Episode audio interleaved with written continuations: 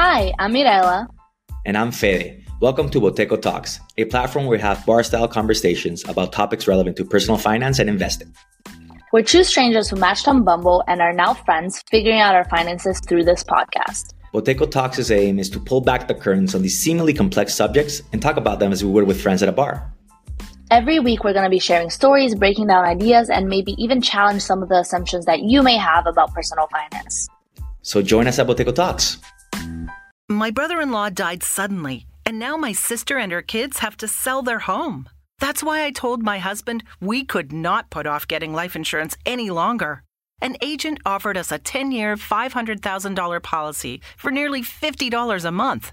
Then we called SelectQuote. SelectQuote found us identical coverage for only $19 a month, a savings of $369 a year. Whether you need a $500,000 policy or a $5 million policy, SelectQuote could save you more than 50% on term life insurance. For your free quote, go to selectquote.com. SelectQuote.com. That's selectquote.com. SelectQuote.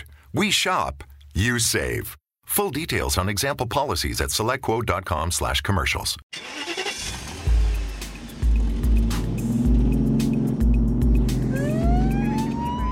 Conducir drogado o ebrio nos pone a todos en peligro. Planifique un viaje sobrio, en un vehículo compartido o en metro. La policía de DC está deteniendo a los conductores ebrios, así que conduzca sobrio o lo detendrán. Mensaje de la Oficina de Seguridad Vial de DC y de la jefa interina del Departamento de Policía Metropolitana, Pamela A. Smith.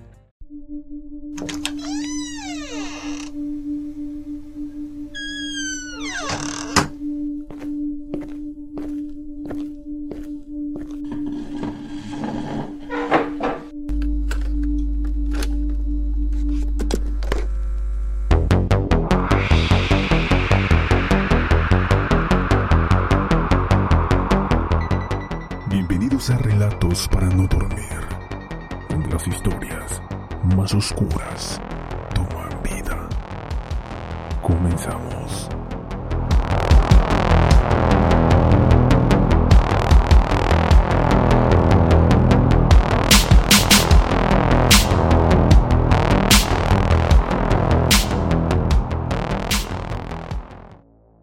Hola escuchas de Relatos para no dormir. Antes de comenzar me gustaría informarles que ya somos más de 14.000 oyentes en Spotify.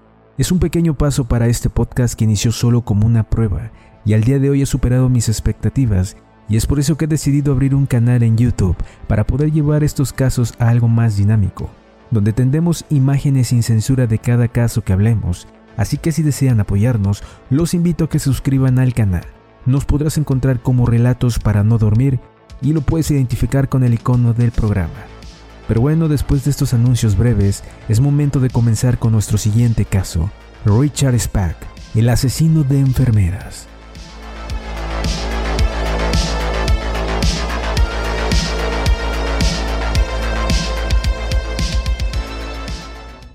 Lo que en un principio empieza como un mero robo puede acabar convirtiéndose en una terrible matanza. A lo largo de esta sección hemos conocido casos de criminales que valiéndose del consumo de drogas y alcohol han perpetrado brutales asesinatos. En ellos encontraban la excusa perfecta para dar rienda suelta a sus fantasías. Pero un comportamiento así no se da de la noche a la mañana, sino que hay muchos puntos de inflexión detrás. Los expertos apuntan a que las estupefacientes sacan de nosotros lo que yace en nuestro subconsciente, aquello que no nos atrevemos a llevar a cabo de una manera consciente. Por eso, el asesino Richard Spack no le resultó especialmente chocante matar a ocho enfermeras en una sola noche. Aunque solo quería perpetrar un nuevo allanamiento con robo, algo en él afloró e hizo que acabara la madrugada con las manos manchadas de sangre. Las palabras de su tatuaje, Born to Ride Hell, nacido para traer el infierno, eran toda una premonición. Estadounidense nacido el 6 de diciembre de 1941 en Kirkwood, Illinois, formó parte de una familia numerosa de ocho hermanos en la que él era el séptimo hijo. Su vida había transcurrido con total normalidad hasta la muerte de su padre, Benjamin, cuando él tenía seis años. El fallecimiento de su progenitor a finales de 1947 cambió su destino. Su madre, Mary Margaret, tenía que mantener a ocho hijos completamente sola. Así que cuando en 1950 conoció a Richard Lindbergh, no dudó en casarse con él. No fue su mejor elección porque este vendedor de seguros no resultó ser trigo limpio. Era alcohólico y violento, y su carácter agrio generaba disputas en las que la madre acababa casi siempre con alguna marca en el cuerpo. Richard no soportaba a su padrastro y empezó a odiarle.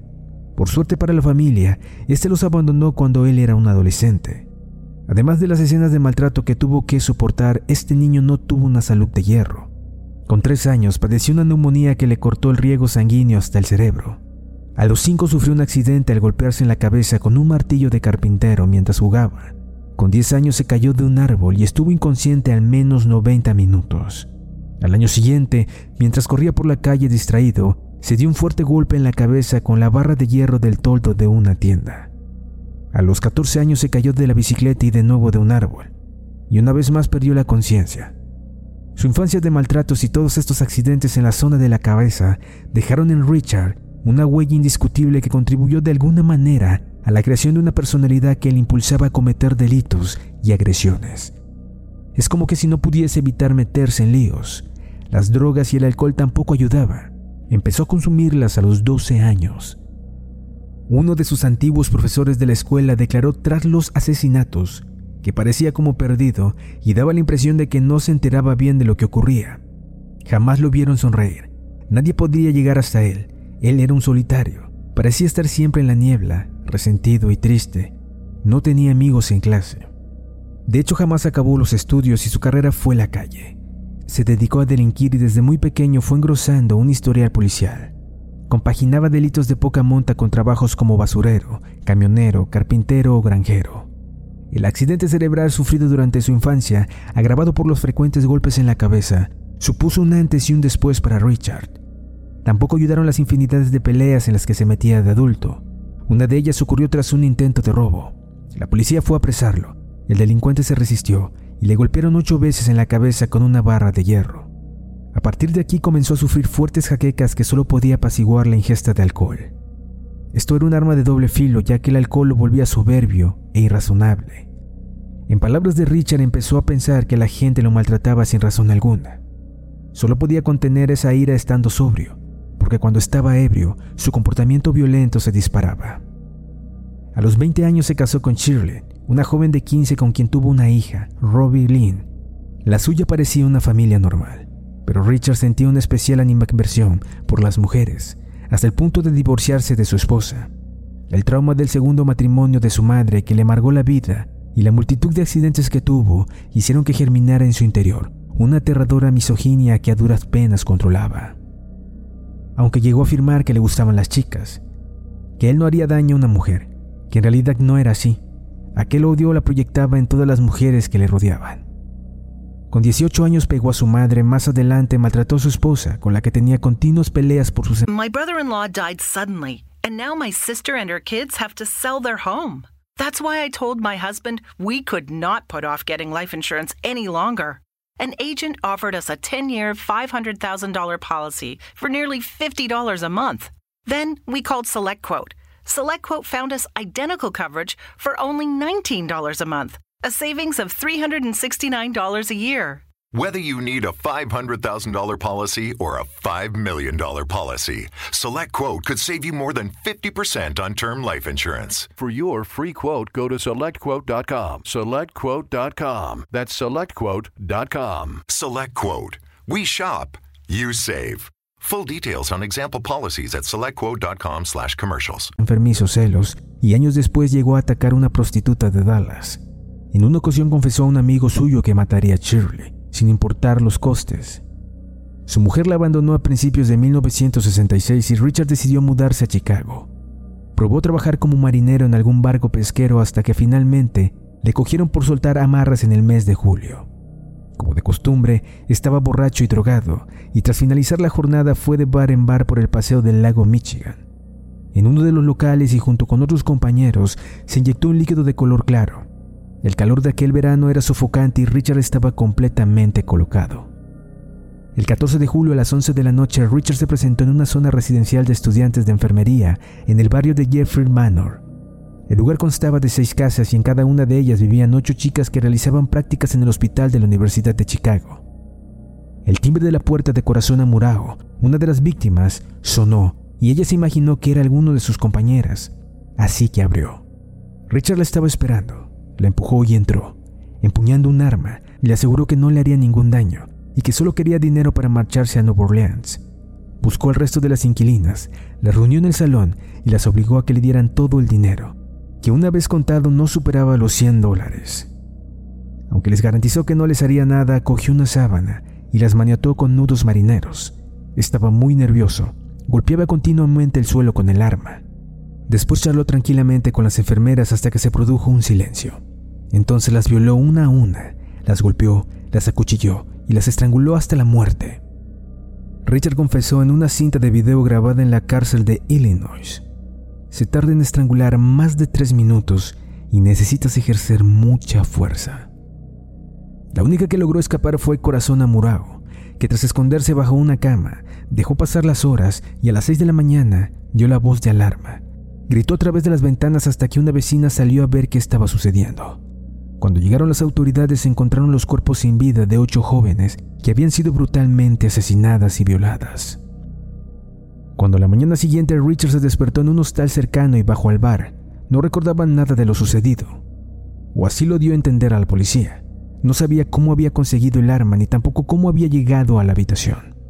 Además, cuando bajó a la taberna para comprar algo más de alcohol y vio la noticia de los crímenes en la televisión, incluso le comentó al camarero Espero que cojan a ese hijo de puta.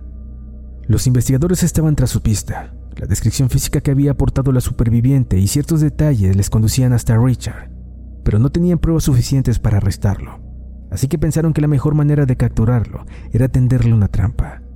Crearon el falso rumor de que había un nuevo buque que necesitaba personal para ir a Nueva Orleans e incluso dieron un número de teléfono real para aquellos que querían más información. Richard llamó y se interesó por el puesto de trabajo, pero no apareció por las oficinas. A esas alturas ya habían localizado la llamada. Provenía del hostal donde se alojaba. Estaba muy cerca, pero él ya había desaparecido. El asesino se pasó todo el día bebiendo en los clubs de la zona. Terminó en la cama con una prostituta que aseguró al dueño de uno de los locales que había pasado la noche con él.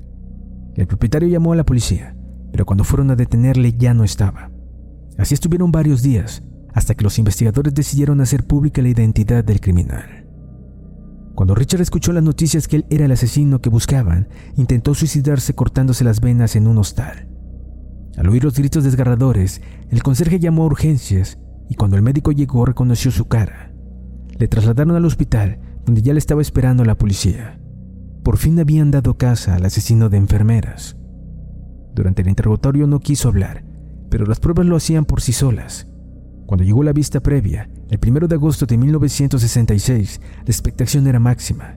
Al no tener dinero, Richard tuvo que conformarse con un abogado de oficio que alegó su no culpabilidad. Sin embargo, cuando Richard respondió ante el fiscal acerca del asesinato de las enfermeras, solo pudo articular, si dicen que lo hice, es que lo hice. No recordaba haberlo hecho y sus jaquecas iban en aumento, un total de ocho psiquiatras examinaron a Richard para determinar si estaba bien psicológicamente como para asistir al juicio. La conclusión fue rotunda. Sí. El proceso contra Richard Spack comenzó el 3 de abril de 1967. Tuvieron que aumentar la seguridad para evitar que nadie de la sala le agrediera. Se podía respirar el odio. Después de escuchar el testimonio de Corazón Amurao y de aportar las pruebas físicas pertinentes, el 15 de abril el jurado encontró al acusado culpable de los ocho asesinatos le condenaron a morir en la silla eléctrica. La fecha de la ejecución se fijó para el 22 de noviembre de 1968, pero por temas burocráticos esta no se produjo.